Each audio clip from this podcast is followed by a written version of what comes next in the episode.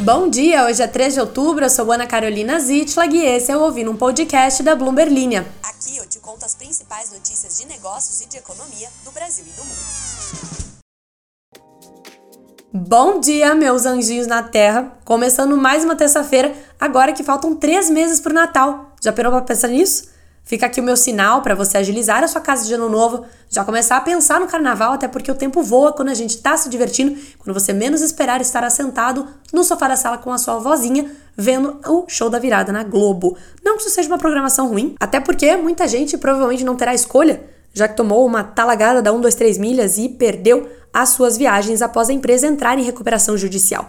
Hoje vamos todos pegar as mãos e ouvir mais sobre como a Justiça de Minas Gerais aceitou a entrada da Max Milhas neste pedido de recuperação judicial. Também vamos falar sobre como a Rumo, a maior operadora de logística ferroviária do mundo, está avaliando vender uma fatia no Porto de Santos.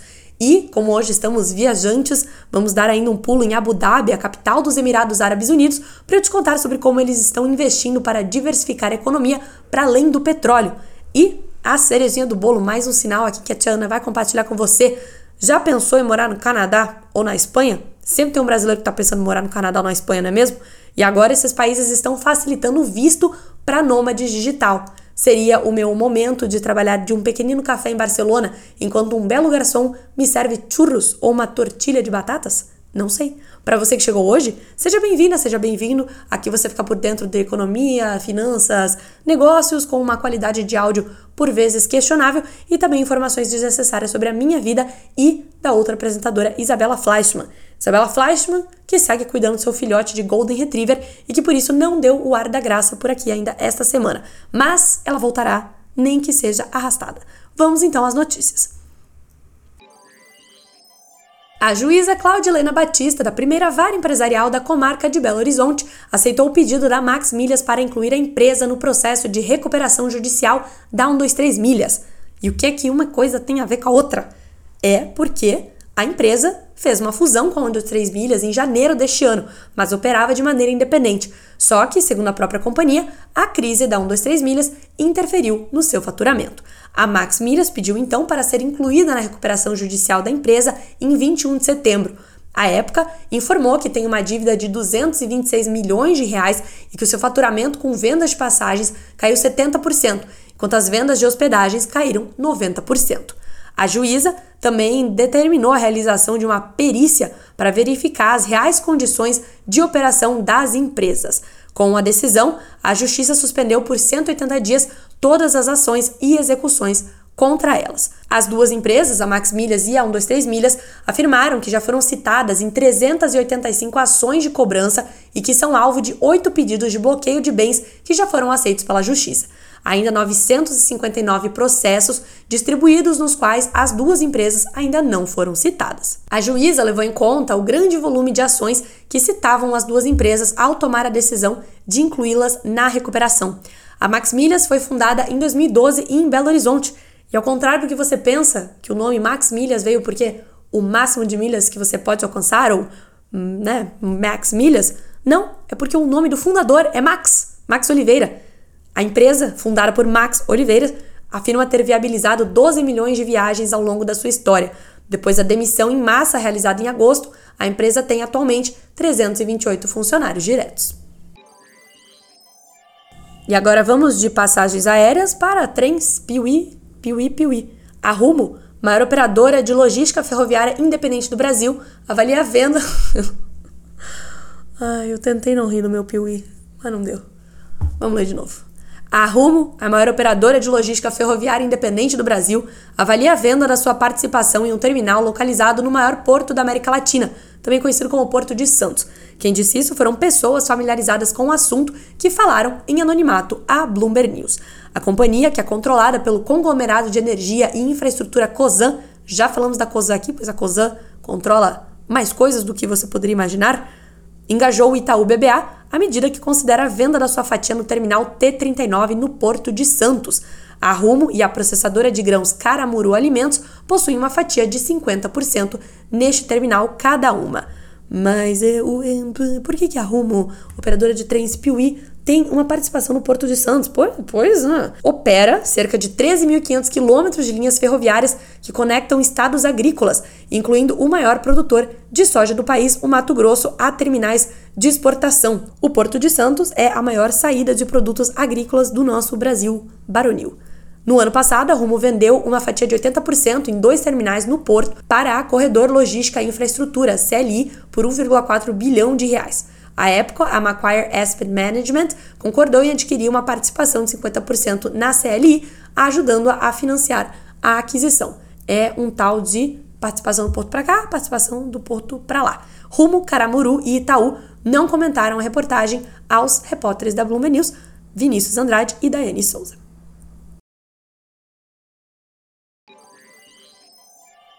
Agora, largando os trens no terminal. Eita, caiu o negócio. Agora, largando os trens no terminal do Porto de Santos, vamos pegar novamente um avião para chegar em Abu Dhabi, capital dos Emirados Árabes Unidos. A economia não dependente de petróleo da cidade expandiu rapidamente no segundo trimestre à medida que a cidade se esforça para se tornar um centro financeiro para fundos de hedge e outras empresas financeiras. Que específico ser um centro financeiro para fundos de hedge. Fundos de hedge basicamente são fundos que ajudam os investidores a protegerem as suas carteiras contra a volatilidade do mercado. Por exemplo, biru biru, biru biru, se você aposta, sua carteira tá cheia de ações europeias, tá cheia de ações de LVMH, de Renault, de várias empresas que dependem também, além de, de produtos globais, também dependem da atual situação da economia na Europa, especificamente aqui na França. E aí a França tem um problema. E aí tu tá lá cheio de ação da França. Aí tá nós. Então o fundo de hedge entra para que você tenha uma proteção contra uma queda na economia da França, por exemplo. Então você vai ter ativos ali dentro que apostam, na verdade, na queda do euro, por exemplo. Então, coisas que podem te ajudar a não perder o seu precioso dinheirinho. Então, Abu Dhabi está especificamente se tornando aí um centro para esse tipo de fundo. O produto interno bruto no setor privado não petrolífero da cidade subiu mais de 12% em base anual, para um recorde trimestral de 154 bilhões de dirhams, que agora você sabe que é a moeda dos Emirados Árabes Unidos, que equivale a cerca de 41,9 bilhões de dólares. A produção econômica e o setor financeiro cresceu quase 30% na comparação anual Várias empresas importantes abriram escritórios em Abu Dhabi ou transferiram executivos sêniores para lá este ano. Entre elas estão o Goldman Sachs, a Brevin Howard e o escritório de gestão de fortunas de Ray Dalio. Ray Dalio, um grande nome aí do mercado. O boom é semelhante ao de Dubai, a maior cidade dos Emirados Árabes Unidos, que viu uma massa de profissionais financeiros, legais e de criptomoedas se mudarem para lá nos últimos dois anos. Abu Dhabi está tentando impulsionar suas exportações anuais não petrolíferas para quase 50 bilhões de dólares até 2031, incluindo nos setores de processamento de alimentos, farmacêuticos e químicos, segundo Ahmed Jazim Al-Zaabi, presidente do Departamento de Desenvolvimento Econômico de Abu Dhabi. Como parte disso, o governo pretende fornecer oportunidades de investimento no valor de mais de 33 bilhões de dólares até 2027. Abu Dhabi possui fundos soberanos com mais de um trilhão de dólares em ativos. Fundos soberanos, por sua vez, são fundos administrados por um país, por um estado, por um município até, cujos investimentos servem para trazer retorno para este território. Eles têm investindo lá em Abu Dhabi pesadamente dentro do próprio país, dentro dos Emirados Árabes Unidos e também no exterior, um grande atrativo para empresas financeiras estrangeiras em busca de novos negócios. Tanto Abu Dhabi quanto Dubai enfrentam uma crescente concorrência da Arábia Saudita, que está gastando centenas de bilhões de dólares para diversificar a economia dependente do petróleo e se tornar um centro financeiro, turístico e logístico, como, por exemplo, comprar Cristiano Ronaldo. Valor agregado pelo setor de construção aumentou mais de 19% ano a ano durante o segundo trimestre, com o setor respondendo por quase 9% do PIB de Abu Dhabi. Aí, se tu achar que Abu Dhabi é longe demais e tu não for rico o suficiente para estar tá lá, tu pode trabalhar na Espanha e no Canadá, que na verdade, na minha concepção aí, são novos estados brasileiros, dada a quantidade de brasileiros que se mudaram para estes dois países nos últimos anos. E estou esperando ansiosamente pelo funk canadense. Um dia esse movimento vai chegar para se juntar ao Noia Dance do Acre ou ao funk capixaba do Espírito Santo. Teremos um dia o funk canadense. Como será um funk canadense? Pois muito bem, porque estou falando toda essa abobrinha? Porque agora esses dois países estão ajudando a quem quer trabalhar como nômade digital por lá. Isso aí está se juntando ao crescente grupo de pessoas que estão adotando esse novo estilo de vida, né? Principalmente depois da pandemia. Nos Estados Unidos, por exemplo, 17,3 milhões de americanos, ou cerca de 11% da força de trabalho, se identificam como nômades digitais. Se você não sabe o que é um nômade digital, é uma pessoa que pega o seu computador, senta num cafezito ou num coworking em algum outro país e fala: Eu vou morar aqui agora. Sei lá por quanto tempo, aí depois eu vou morar lá em outro lugar. E eu vou trabalhar para a empresa do meu país ou para uma empresa em qualquer outro canto aí do, do planeta mas vou ficar itinerante. Isso é um aumento lá nos Estados Unidos de 2% em relação a 2022, segundo um relatório da empresa de gerenciamento de força de trabalho MBO Partners. Segundo eles, outros 70 milhões de americanos planejam se tornar nômades digitais nos próximos 2 a 3 anos. E aí, consequentemente, a lista de destinos que estão flexibilizando esses regulamentos estão aumentando. Na Espanha, a partir agora de 2023, o visto de residência está aberto também para teletrabalhadores internacionais, o que permite que nômades digitais vivam por lá por até um ano enquanto trabalham remotamente para um empregador sediado fora da Espanha. É possível fazer a solicitação em uma embaixada ou consulado espanhol no seu país de origem.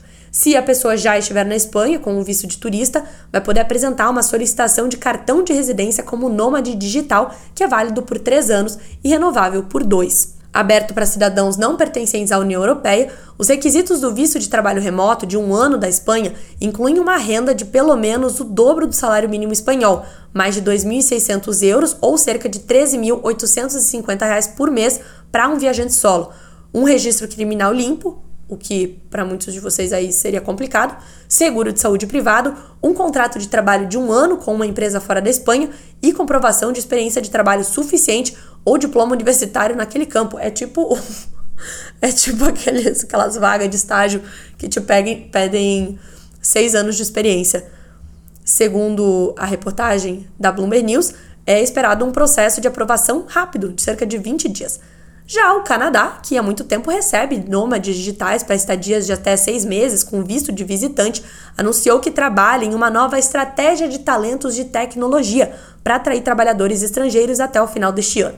O governo consulta com províncias e territórios para encontrar maneiras de promover o país para nômades digitais e trabalha na possibilidade de permitir que startups solicitem permissões de trabalho de até três anos. Já entre países mais ricos da América do Sul, o Uruguai abriu permissões de residência para nômades digitais em maio de 2023, com a possibilidade de estendê-las por um ano. O processo é simples, desde que a pessoa não seja titular de um passaporte que exija visto para entrada. Tem que preencher um formulário de dados online, assinar uma declaração afirmando que pode se sustentar financeiramente durante a estadia e fornecer um certificado de vacinação. Após esse período de teste inicial, existe a possibilidade de solicitar residência temporária ou permanente. O governo do Uruguai afirmou em um comunicado que busca atrair talento como parte da sua reputação de centro de negócios e inovação na região. Então é isso, hein? Batemos aqui os 20 minutos de podcast. Para quem achou que eu ia voltar com voz das férias, achou errado. Estou com faringite. O Marcos me corrigiu e lembrou que o filme que eu citei ontem sobre a crise de 2008 não é. Ai, caiu, caiu outro negócio. É meu brinco que tava na minha mão. Agora caiu os dois no chão. é, enfim, o Marcos me corrigiu também. Acho que Fernando também me corrigiu, também falou que é. Acho que é Fernando. Se não for Fernando, sinto muito. Até é só o comentário. Enfim, o Marcos e o Fernando me corrigiram, não era o Lobo de Wall Street, o filme que eu tava querendo citar ontem, era A Grande Aposta. E que em inglês tem um nome muito curioso que chama The Big Short. The Big Short. Tem uma piadoca de Faria Limer aí no meio que eu vou te explicar, porque se perdeu na tradução. Aí no próximo encontro de amigos você pode lançar essa aquele filme A Grande Aposta em, inglês. Uh, o nome dele, ele é, tem um conceito de mercado financeiro no meio. Quem acompanha o podcast há algum tempo já ouviu a gente falando aqui sobre investimentos long, investimentos short, short squeeze, várias outras coisas que usam esses dois termos, long e short. O short, resumidamente, é como se fosse uma modalidade de investimento em que a galera aposta na queda ou na alta de um ativo em curtíssimo prazo. Então, assim, eu acho que esse negócio vai dar, vai dar uns problemas aí nas próximas semanas, nos próximos dias. No caso desse filme, da crise de 2008, teve um grupo de investidores que apostou totalmente contra o consenso de mercado da época de que o mercado hipotecário dos Estados Unidos estava bombando. Eles falaram, vai dar ruim e a gente vai lucrar com isso. Eles basicamente fizeram um short contra a alta das securities das hipotecas, que é uma outra camada de investimentos, mas basicamente é isso. Foi um big short. E o bacana que previu isso aí é um médico chamado Michael Burry. Também temos um comentário aqui da Jenny falando que eu voltei gaúcha de Santa Catarina. Acontece, infelizmente, quando eu estou em São Paulo. Eu acho que somar o, o sotaque catarinense com o paulista vira gaúcho. Aí a Fê, a Renata e mais alguém aqui, o Diego. Quiseram me engatilhar e escrevendo em sotaque de Floripa. Não façam isso, não. Se eu começar a achar que nem Manezinho da ilha, eu não paro mais. Aí eu fico falando assim o dia inteiro. Ouvintes que não são do sul e do sudeste, que não me aguentam mais falar sobre sotaques do sul, me aguardem, que um dia eu chego aí nos estados de vocês e eu expando os meus conhecimentos de sotaques e posso ficar falando várias abobrinhas aqui sobre sotaques brasileiros, que é uma grande paixão aí da minha vida. No mais, até mais. Tem mais nada para comentar, já falei bastante coisa hoje. É, bebam água, até amanhã.